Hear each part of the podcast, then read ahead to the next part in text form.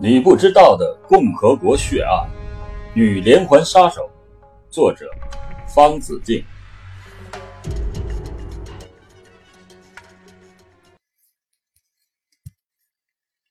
最近一段时间，黑龙江省宁安市东京城镇的杏花村一直沸沸扬扬，人们惶恐不安，街头巷尾都在议论着一件事情。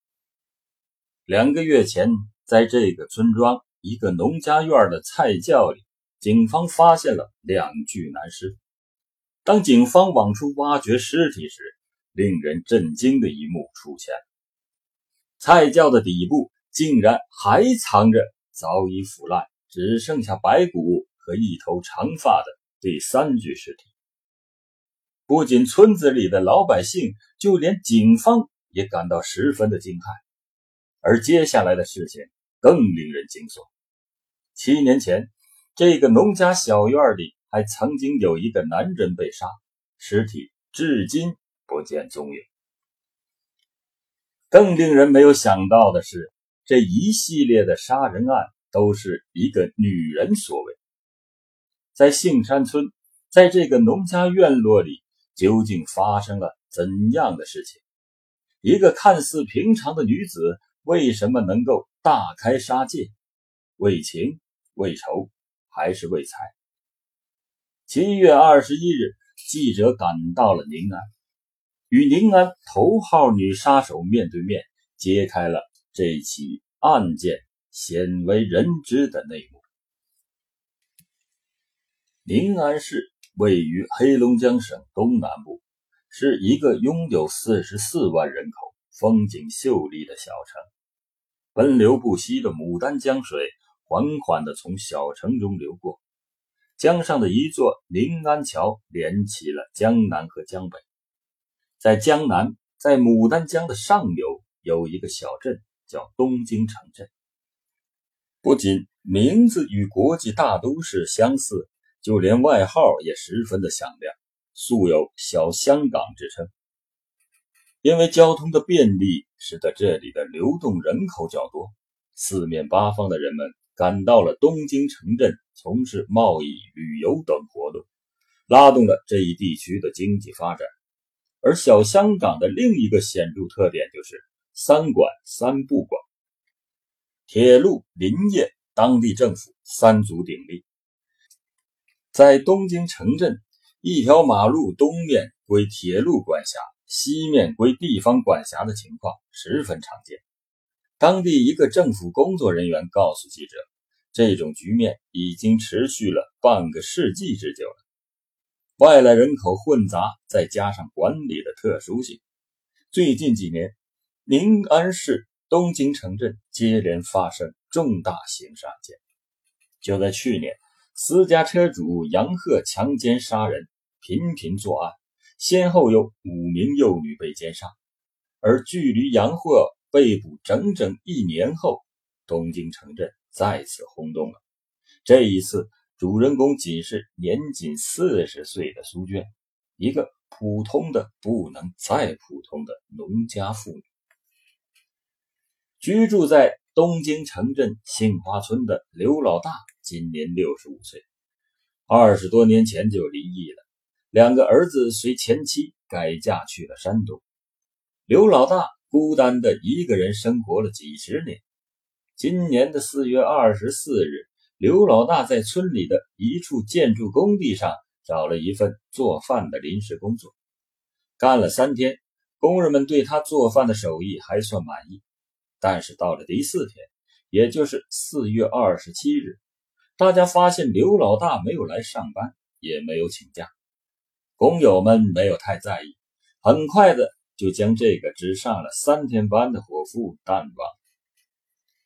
杏山村的一个村民说，他最后一次看见刘老大是在四月二十六日晚上七点多。四月二十七日，刘老五得知大哥没有到工地上上班，便到其家中看望，发现房门上锁，屋内电灯仍然点着。顺着窗户望进去，炕上的被褥铺放得很整齐。刘家兄妹纷纷猜测大哥的去向，一时间，刘老大的失踪成了谜团。一个谜团未解，又一个谜团出现了。相隔三天，四月二十九日，四十六岁的刘老六也失踪了。就在四月初，刘老六与妻子打架，致使妻子离家出走。刘老六的情绪一直十分的低落，多次说要上外面去寻找妻子。四月二十九日晚上六点多，刘老六找到他三哥要苏娟借款五千元的欠条，说这个苏娟要还钱。刘老三将欠条交给了刘老六后，刘老六约定当晚就将钱送回。当晚九点左右，刘老六给自己家的三姐打了一个电话，说以后将儿子交给三姐了。并告诉三姐家中的十二万元的存款和账本存放的位置。第二天上午，刘老三见弟弟未将欠款送回，便到弟弟家一问究竟。结果啊，发现刘老六家的大门紧锁。刘老三又来到了苏娟家询问弟弟的去向。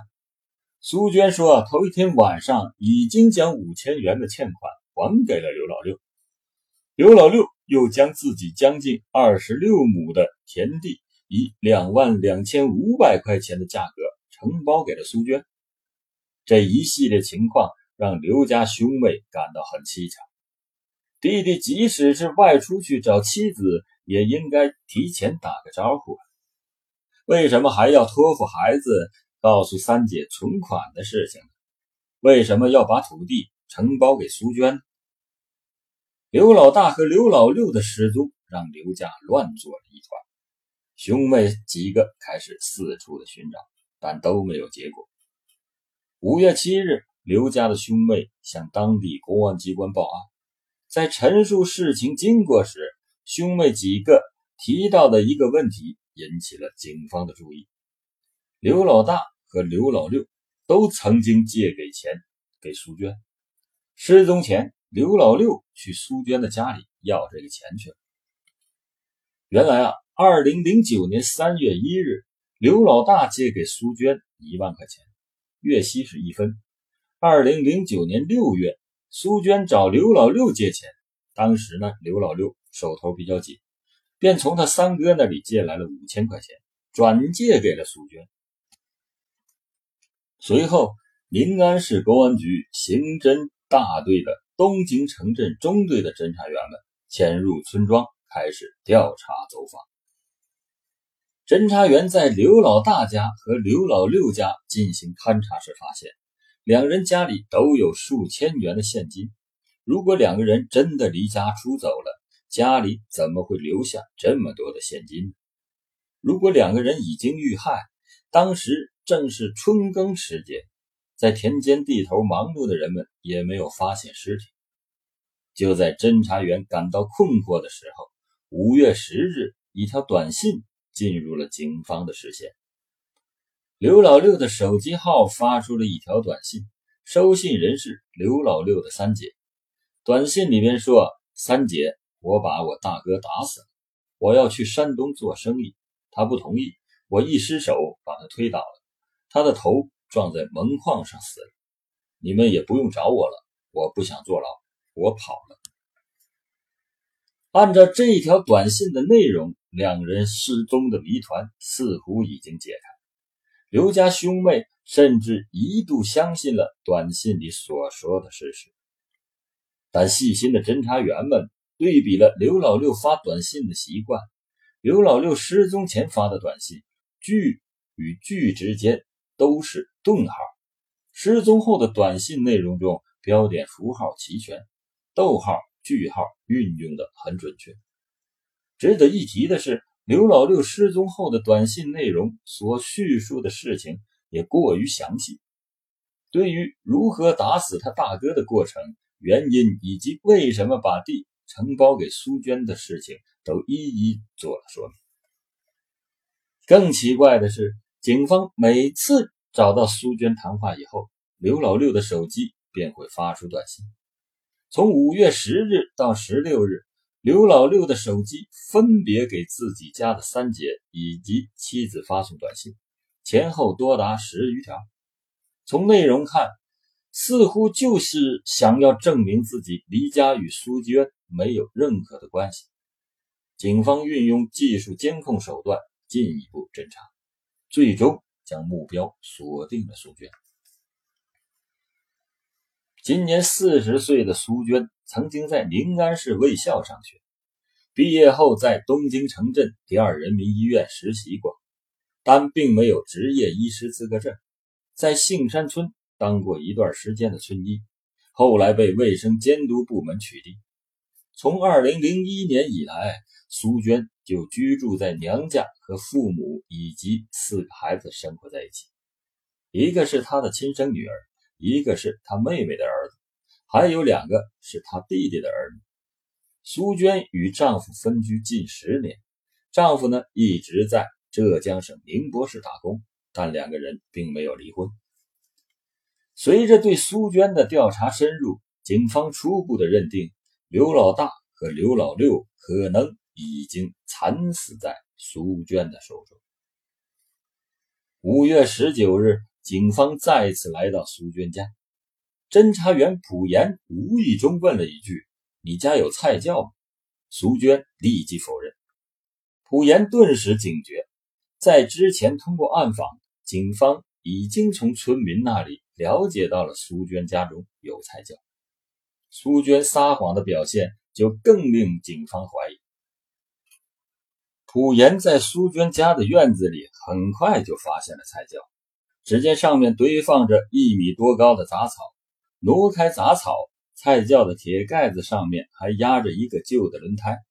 朴岩打开菜窖，里面堆满了粪便等各种垃圾，臭气熏天。正当朴岩顺着菜窖的梯子想要继续向下查看时，令人意外的一幕出现：苏娟冲了过来，撕扯着朴岩，又抓又挠。并死死抓住朴岩的胳膊，制止他进入菜窖。其他的侦查员立刻制止住了苏娟。这个女杀手苏娟并没有狰狞的长相，她身材较高，肩很宽，皮肤黝黑，一双眼睛喜欢死死地盯着人看。在三米深的菜窖里堆满了垃圾，朴岩先用一只离地的叉子在垃圾上插了几下。竟然挑出一个床单的一角，紧接着一双脚露了出来。之后，两个用床单包裹的尸体也就出现了。经过辨认，两人正是刘老大和刘老六，两人的舌头都露出了半截，面部表情十分的狰狞。至此，兄弟俩失踪的谜团才算解开。随后，警方带走了苏娟。记者在警方的案卷记录中看到，苏娟对自己杀死刘老大和刘老六的事情供认不讳。那么，事情的经过到底是怎么回事呢？原来，四月二十二日，刘老大找到苏娟说，他要再婚，需要用钱，要求苏娟把那一万块钱连本带利的还给他。这个苏娟是拿不出钱。便敷衍刘老大，再过几天来取。四月二十六日晚上，当刘老大再次来到苏娟家取钱时，苏娟拿出事先准备好的装有安眠药粉末的两粒胶囊，骗刘老大服了下去。等刘老大昏睡过去后，苏娟将他狠狠地勒死，随后找出一个新床单，将刘老大的尸体。严严实实的包裹住，用绳子捆上，扔进了菜窖里。做完这一切后，苏娟想到自己还欠刘老六五千块钱，眼看到期也没钱还，于是她索性一不做二不休，准备将刘老六也杀死。四月二十九日，苏娟将刘老六骗到家中，用杀死刘老大一样的手段将刘老六杀死。按照苏娟的供述，侦查员朴岩做了一个实验：一个小小的空胶囊里竟然能装下整整八片安眠药的粉末，两粒胶囊，十六片安眠药的剂量，足够使体重八十多公斤的刘老大和七十多公斤的刘老六昏睡不醒。这也使得苏娟在杀死两人的过程中没有遭遇到任何的反抗，轻而易举地将兄弟俩勒死了。杀死了刘家兄弟后，苏娟得知刘家已经报案，警方开始调查后，便用刘老六的手机号分别给刘老六的三姐和前妻发短信，试图造成刘老六是误杀刘老大后畏罪潜逃的假象。转移警方的视线，只是这种伎俩并没有掩盖住他犯下的滔天罪行。而此时听说苏娟杀死刘家兄弟俩的消息后，苏娟的弟媳妇李英的家人从邻村赶了过来，向警方报了案，说自己的女儿自从五年前留下一封信说去外地打工后，一直没有回过家。与家里彻底失去了联系。现在苏娟家出事了，他们怀疑自家女儿李英可能也被苏娟杀死了。难道是第三具尸体就是李英？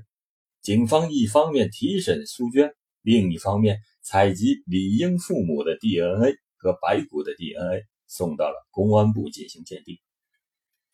五月二十五日，苏娟。供认了自己杀死李英的全部过程。二零零五年十一月，李英从宁波打工回来，向苏娟索要打工钱，寄放在苏娟手中的一万四千块钱。苏娟说：“为了照看李英家的两个孩子，钱都花光了。”李英呢，对此非常的生气，和苏娟发生了激烈的争吵。苏娟认为这些钱都花在了李英家的孩子身上，李英却不依不饶地追要这笔钱，于是便产生了杀死李英的想法。当年十一月底的一天晚上，父母以及弟弟不在家，四个孩子也早早的入睡。李英因为感冒，刚打完点滴，在婆家的西屋卧床休息。苏娟趁李英身体虚弱之际。用麻绳将自己的弟媳妇活活的勒死。杀人后，苏娟将李英的尸体抛在了菜窖内。为了防止尸体腐烂的臭味被人闻到，五年来，苏娟一直将粪便等垃圾扔进菜窖内。就在杀死兄弟媳妇李英的第三天，苏娟伪造了李英离家出走的一封信，并放在了大门口。之后，苏娟又用李英的手机给李英的妹妹发短信，说马上就要上车了，要他妹妹照顾好父母，自己以后不会再回来了。等到弟弟得知消息从外地赶回来后，苏娟又告诉弟弟：“你媳妇跟别人跑了，不要你。”这一系列的谎言将两家人骗的是团团转。大家都认为李英确实是离家出走，很可能是有了外遇。这家丑不可外扬，李英的婆家和娘家都选择了沉默，没有人想到要报案。今年的六月二十二日，公安部的鉴定结果出来了，苏娟家菜窖里发现的白骨正是李英的遗骸。杏山村的人们将这一消息传得沸沸扬扬。村民们的后知后觉，更将这起凶杀案大肆的渲染。一时间，村民们都不敢从苏娟家门前的小路经过。到了晚上，家家更是紧闭房门。而此时，又有一家人向警方报了案：苏娟的妹夫严强的家人从邻村赶来报案，说严强已经七年没有回家。案件办理到这时，侦查员们都震惊了。从警十八年的朴岩告诉记者，他之前也办理过女性杀人的案件，杀死三个人就已经够令人惊骇了。如果严强也是苏娟杀的，那他简直就是宁安的头号女杀手。经过审讯，苏娟供认严强就是她亲手杀死的。两千零三年二月份，苏娟的妹妹苏宁和丈夫严强先后从宁波打工回来，因为夫妻感情不和，苏宁提出离婚，严强呢不同意，还为此用菜刀剁掉了自己的一截手指。感到害怕的苏宁，在苏娟的帮助下。偷偷离开了杏山村。二零零三年三月的一个晚上，发现媳妇跑掉的严强气急败坏地来到苏娟家，他抄起菜刀，声称要砍死儿子，只要儿子死了，苏宁就能回家。苏娟为了阻拦严强，将他推倒在院内，随手捡起一个玻璃瓶砸向严强的太阳穴。十几分钟后，严强停止了呼吸。杀人后的苏娟也很害怕。此时，苏娟的父亲从外面回来，看到这一幕，他没有报警，用四轮农用车装上尸体后拉走了。但父亲并没有告诉苏娟是如何处理严强尸体。二零零八年，苏娟的父亲因病去世，严强的尸体下落成了一个解不开的谜。按照苏娟的供述，她是误杀严强，但在严强死后，苏娟的一系列行为看起来似乎又像是早有预谋。苏娟用严强的手机，以严强的名义给在广州打工的姐姐严红发了短信，说嗓子发炎说不了话，要他姐姐进一万块钱给他，他要盖房子，等苏娘回来好好过日子。接到短信后，严红立即给母亲汇了一万块钱。严强的母亲见到苏娟来取钱时，感到了很诧异。苏娟谎称严强不好意思见家人，委托他来前来取钱。但严强的家人并没有把钱交给苏娟。之后呢，苏娟又故技重施，用严强的手机分别给严家的人和苏宁发短信。说自己出外头去打工了，要混出个模样再回来，请家人不要再找他。这一骗就是七年。七月二十一日，记者来到了杏山村苏娟家，大门呢已经贴上了封条，藏匿尸体的菜窖清理得干干净净，院内堆满了从菜窖里清理出来的垃圾。关于苏娟杀人的消息。每个接受采访的村民都表示无法相信。苏娟的邻居刘静香告诉记者：“苏娟的为人很好，很热情。自从父母相继去世以后，苏娟就一个人带着四个孩子过。邻居都说苏娟对孩子们很好，尤其是对弟弟和妹妹的孩子十分的溺爱。